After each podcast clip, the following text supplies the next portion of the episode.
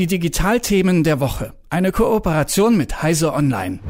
Die Marzak Mediengruppe, zu der gehören unter anderem das Redaktionsnetzwerk Deutschland, die Hannoversche Allgemeine und diverse Lokalzeitungen, die ist Opfer eines Trojanerbefalls in den Produktionssystem geworden. Dadurch sind die Zeitungen am Samstag nur eingeschränkt erschienen.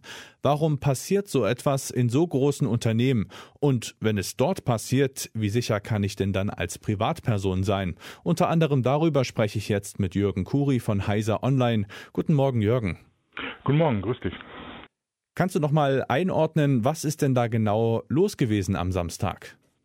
Na, so ganz genau will, will Matzak da sich noch nicht dazu äußern. Das heißt, es gibt so ein paar Informationen aus dem Unternehmen, die darauf hindeuten, dass äh, tatsächlich die Produktionssysteme von Matzak beziehungsweise das Rechenzentrum, an dem Matzak beteiligt ist und das für die Zeitungen auch genutzt wird, von dem Trojaner Nephilim betroffen ist. Äh, das ist ein Verschlüsselungstrojaner, mit dem Cyberkriminelle versuchen, äh, Unternehmen oder auch Einzelpersonen zu erpressen. Das heißt, die Dateien von den Systemen werden verschlüsselt und äh, den Code zum zum Entschlüsseln kriegt man nur, wenn man einen bestimmten Erpressungsbetrag bezahlt, der in Bitcoin äh, zu entrichten ist. Ähm, die Systeme sind wohl nicht so weit geschädigt, dass nicht inzwischen wieder die Produktion äh, der Zeitungen aufgenommen werden konnte. Aber so am Wochenende, am Samstag, hatten zum Beispiel einige Regionalzeitungen Schwierigkeiten, den Mantelbogen, also den allgemeinen Politikteil, der von der Zentrale äh, der Mazak-Gruppe geliefert wird, äh, dass sie den nicht bekommen haben und da mhm. selbst Lösungen finden mussten. Es ist auch so, dass die Kommunikation tatsächlich eingestellt wurde. Das heißt, die Mitarbeiter konnten das interne Mailsystem gar nicht mehr benutzen, sondern mussten dann teilweise auf Google Mail ausweichen oder so, um überhaupt mhm. noch kommunizieren zu können, weil die Systeme halt schlicht runtergefahren wurden, um keine Ausbreitung der Infektionen zu ermöglichen. Und so ein Unternehmen wie Matzak, das hat doch eine IT-Sicherheitsabteilung. Warum können denn da Trojaner so einen Schaden anrichten? Ja, das ist eine gute Frage. Das im Prinzip ist auch, wenn man ich die beste Sicherheitsabteilung habe, bin ich vor solchen Angriffen nicht wirklich gefeit, dass die, dass die nicht doch noch Auswirkungen haben können. Ich meine, selbst bei uns, bei der, bei der Heise-Gruppe ist das passiert von vor einigen Monaten, dass wir uns tatsächlich Emotet angefangen haben. Mhm.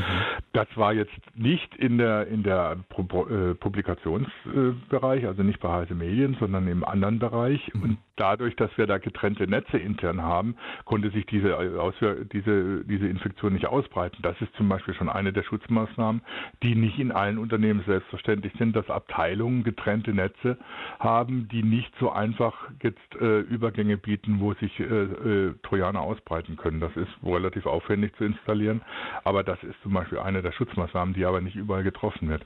Und das Problem ist, dass die einzelnen Mitarbeiter teilweise so intelligent überlistet werden, mhm. dass man da gar nicht so richtig gescheut werden kann. Das, die, äh, der Befall bei Heise zum Beispiel lief über eine Mail, in der ein Geschäftsvorgang drin war, den es tatsächlich gab.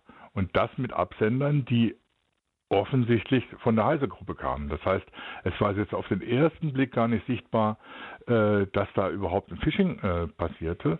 Äh, und erst in dem Moment, wo man dann den Anhang öffnete und dann irgendwie komische Befehle ausführen sollte oder komische Sachen aktivieren sollte, hätte man misstrauisch werden können. Mhm. Aber das wird man natürlich in so einem Vorgang nicht unbedingt als Mitarbeiter, der gerade irgendwie beschäftigt ist und dieser Vorgang läuft sowieso und man hat darauf gewartet unter Umständen und dann ist man froh, dass es jetzt kommt und dann klickt man drauf und bumm ist es passiert.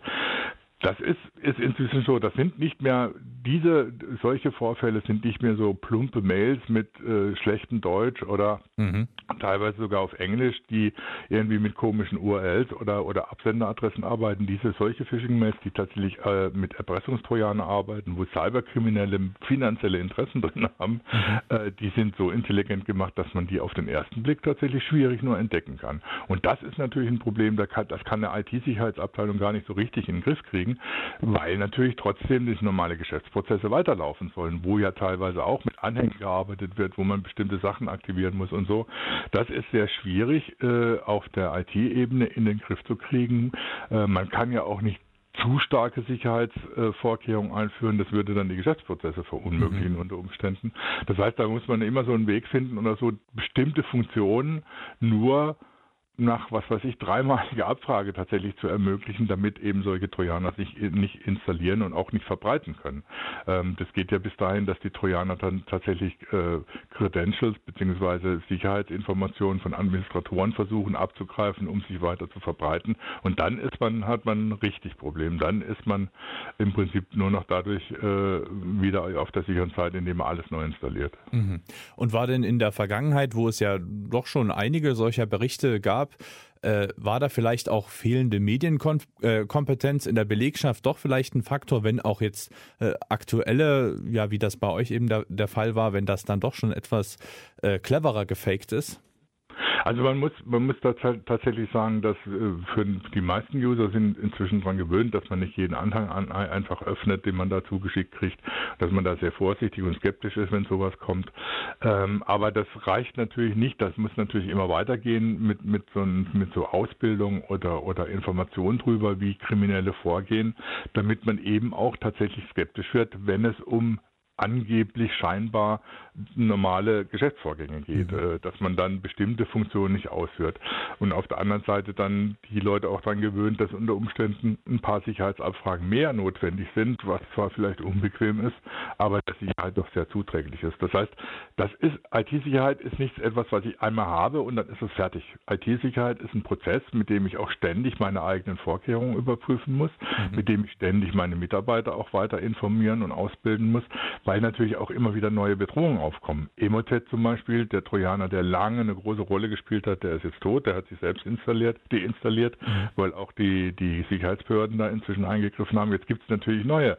Ähm, Matzak zum Beispiel ist eben nicht Emotet, sondern Nephilim, neue, neue Bedrohungen, neue äh, Vorgehensweise auch unter Umständen. Ähm, und da muss man halt ständig auf der Hut sein und ständig auch die eigene Sicherheit äh, weiterentwickeln und auch die Mitarbeiter weiter äh, ausbilden. Ja, jetzt habe ja nun ich persönlich oder vielleicht auch eine kleine Anwaltskanzlei äh, keine IT-Sicherheitsabteilung, wenn auch wir ja gerade gelernt habt, äh, haben, dass selbst diese Sicherheitsabteilung nicht zu einem ja hundertprozentigen Schutz beitragen kann, wären dann wir kleinen, äh, also Privatpersonen oder kleine Unternehmen nicht dann auch ein gefundenes Fressen für die Kriminellen? Ja, sagen wir so, kleinere Unternehmen oder Büros, äh, Rechtsanwaltsbüro, Steuerberaterbüro sind natürlich unter Umständen auch von Interesse, weil selbst wenn man da nicht große Beiträge äh, erpressen kann, dann Kleinvieh macht auch Mist. Mhm. Ähm, es ist aber so, dass die meisten äh, Vorfälle in, sich tatsächlich an größere Unternehmen richten, wo man auch einen größeren Schaden einrichten kann. Das ist ja nicht unbedingt immer nur Erpressung. Mhm. Das ist ja teilweise dann auch äh, Industriespionage, dass man tatsächlich sich in Firmen äh, vielleicht, um deren Geschäftsgeheimnisse auszuspionieren, ohne dass man das merkt. Diese ganze Diskussion um die Exchange-Lücken, die in den letzten Wochen auch eine Rolle gespielt hat, da ging es ja nicht um Impressum, da wollten tatsächlich Leute Informationen abgreifen, um dann unter Umständen gegen Unternehmen vorgehen zu können. Das ist, das ist für, für mhm. kleine Unternehmen ist das natürlich auch ein Risiko, aber es ist nicht so groß wie für äh, große Unternehmen, die gezielt angegriffen werden. Und als Privatuser ist man davon erstmal sehr wenig betroffen, weil natürlich es nicht den Kriminellen nicht darum geht, einen Privatuser äh, die, die Sachen zu verschlüsseln und dann äh, von dem Geld zu erpressen. Da ist halt nicht viel zu holen. Das lohnt sich nicht so wirklich. Aber man soll trotzdem immer natürlich vorsichtig sein, weil solche Mails gehen ja auch äh, unter Umständen in der Breite rum und äh, man kriegt sie auch und klickt dann auf irgendwas und hat dann das Problem, ohne dass man tatsächlich was gegen machen kann, weil die Kriminellen sich für einen gar nicht interessieren, äh, obwohl man den Trojaner sich eingefangen hat. Ist es denn tatsächlich nur so ein monetärer oder wirtschaftlicher Aspekt oder gibt es nach wie vor immer noch den Reiz äh, einiger Krimineller, einfach die Grenzen auszutesten und ja, ich sag mal so nach der Manier eines Trolls äh, zu versuchen, möglichst viel Schaden anzurichten? Das ist eigentlich in letzter Zeit nicht mehr so wirklich ein Problem. Äh, mhm. Das gibt es natürlich auch immer noch, dass man, äh, dass irgendwelche äh, Script-Kiddies, hat man früher gesagt, oder irgendwelche Trolle mhm. unterwegs sind, sagen mal, austesten, was ich so alles hinkriege. Aber die sind natürlich oft nicht in der Lage, das so geschickt zu machen, wie das inzwischen erfahrene Cyberkriminelle hinkriegen, äh, Leute so anzusprechen, dass sie drauf reinfallen. Da ist dann das Misstrauen inzwischen unter den Usern äh, viel zu groß, als dass sowas einfach funktionieren könnte. Und wenn es dann richtig kompliziert ist, verlieren manche Leute dann auch die Lust. Das heißt, das ist irgendwie gar nicht so das Problem, sondern die die, die Ziele beziehungsweise die, was dahinter steckt, hinter den meisten Angriffen, die im Moment erfolgen, ist zum einen Erpressung natürlich, äh, dass Unternehmen oder auch Organisationen erpresst werden. Mhm. Ging ja sogar bei Kliniken ging das teilweise rum. Das ist Industriespionage und was dann natürlich als drittes zukommt, in dem Gebiet sind natürlich auch die Geheimdienste aktiv. Die wollen jetzt nicht unbedingt Erpressungstrojaner installieren, aber natürlich äh, unter Umständen auch Industriespionage betreiben, mhm. aber auch unter Umständen Schäden in der Infrastruktur anrichten oder sich zumindest darauf vorbereiten, dass man Systeme infiltriert, um dann im Falle eines Cyberwars zuschlagen zu können. Das ist natürlich auch immer noch ein Punkt, den äh, IT-Sicherheitsabteilungen äh, berücksichtigen müssen.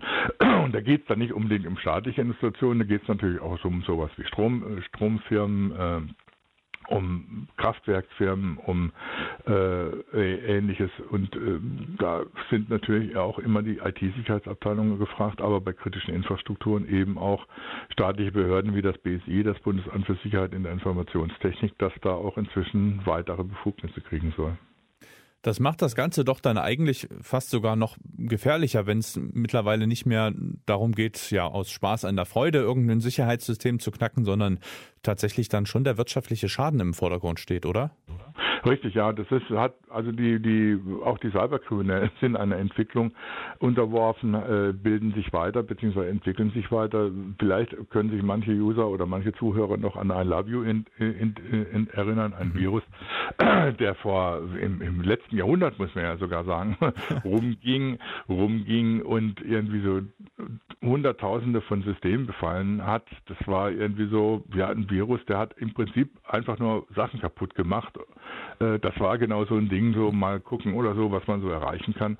Von sowas sind Cyberkriminelle längst weg äh, und versuchen gezielt natürlich Unternehmen anzugreifen und gezielt Infrastrukturen zu infizieren, eben um bestimmte Ziele zu erreichen. Geld zu verdienen, Industriespionage zu betreiben, kritische Infrastrukturen angreifbar zu machen. Das sind ganz andere Niveaus von, von äh, Angriffen, von, von Cyberkriminalität, von denen wir da reden, als äh, irgendwelche Skeptikis, die sich einen Spaß meinen, einen Spaß machen zu können. Sagt Jürgen Kuri von Heiser Online. Vielen Dank für deine Zeit. Ich danke dir. Die Digitalthemen der Woche. Eine Kooperation mit Heiser Online.